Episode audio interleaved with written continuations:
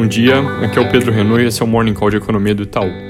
Hoje, a atenção dos mercados globais se concentra mais do que de costume no número do payroll nos Estados Unidos, que sai às 9h30 do Brasil e tem muita incerteza em torno de si, porque no último dado houve uma surpresa muito forte. Veio criação líquida de 270 mil empregos no mês de abril, enquanto o mercado esperava quase um milhão. Essa frustração aparentemente ocorreu porque, apesar de as empresas terem vagas abertas, com todos os benefícios que foram dados, as famílias têm muita gente que simplesmente não está buscando trabalho. Isso parece ser algo temporário, mas pressionou salários e embaçou um pouco o radar do Fed, que está monitorando sinais de pressão inflacionária e retomada do emprego, e ficou com um número ali na mão difícil de ler. A expectativa é que o dado de hoje ajude a clarificar o que o anterior confundiu e o consenso de mercado é geração de 670 mil empregos no mês. A nossa própria expectativa é menor, alta de 450 mil empregos, por causa ainda de algum gargalo na oferta de trabalho. E aí, com isso, os salários na nossa leitura ainda vêm um pouco mais pressionados, com alta de 0,4% no mês, enquanto o consenso perdão, é 0,2%. Pensando em reações dos mercados, as surpresas nesses números. Se as restrições de oferta à mão de obra se dissipam completamente e a criação de empregos vem forte, mas sem pressão de salários, isso tende a trazer alguma alta das treasuries e alguma força por dólar pra, pela percepção de que a economia está se recuperando bem, mas ao mesmo tempo não muita, porque sem pressão de salários isso significa mais tempo com juro baixo. Então, nesse caso, bolsas sobem. Se vem ainda com pouca oferta de mão de obra, mais salários subindo, aí é dólar para cima e bolsa para baixo. Nosso cenário caminha nessa direção, mas aqui eu estou falando de algo um pouco mais forte, outro número de criação de empregos abaixo de 300 mil e alta de salários na casa de 0,7 no mês, igual aconteceu em abril.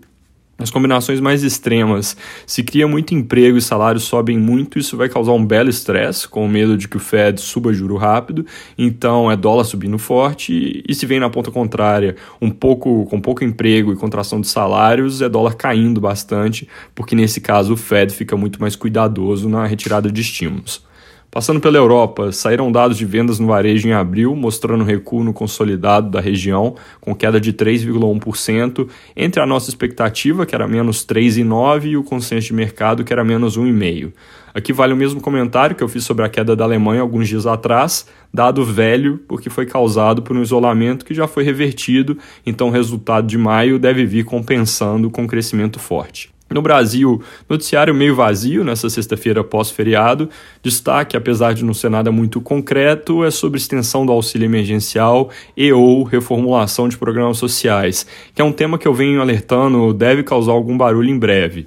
Sobre reformulação de programas, o jornal Globo reporta que uma proposta para um novo Bolsa Família mais amplo deve ser apresentada em breve. O presidente Bolsonaro foi na mesma linha e repetiu ontem o que eu já tinha mencionado que ele disse em outras ocasiões, que pretende aumentar o Bolsa Família, dessa vez dizendo que pelo menos em 50%. No entanto, o jornal também traz na mesma reportagem que antes desse novo programa ser colocado de pé, possivelmente com um novo nome, inclusive, o governo considera fazer uma ponte com mais duas parcelas de auxílio emergencial em agosto e setembro. Com gastos menores que os esperados e receita recuperando ao longo desse ano, tem até algum espaço para essas discussões dentro do teto e dentro da meta de resultado primário, mas é importante acompanhar quando forem propostas as medidas, qual vai ser o real ponto de partida e se o Congresso trabalha ou não para aumentar os benefícios de formas que podem acabar sendo pouco sustentáveis. Fora isso, vale comentar sobre o real, que atingiu nessa semana o menor patamar desde o fim do ano passado, impulsionado aqui pela percepção de que o crescimento melhor que o esperado no primeiro trimestre, com o PIB que saiu na terça-feira, diminui pelo menos um pouco os riscos sobre dinâmica de contas públicas e aumenta a chance de que o Banco Central eleve juros para mais próximo do nível neutro, que pela comunicação recente é algo que parece a vizinhança dos 6,5%. As revisões de crescimento nesse ano ainda devem continuar acontecendo para cima, preços de commodities seguem bem favoráveis e a Selic já volta a subir daqui a menos de duas semanas. Então, se o ambiente global permitir, faz sentido pensar em até mais apreciação no curto prazo. É isso por hoje, bom dia e bom fim de semana.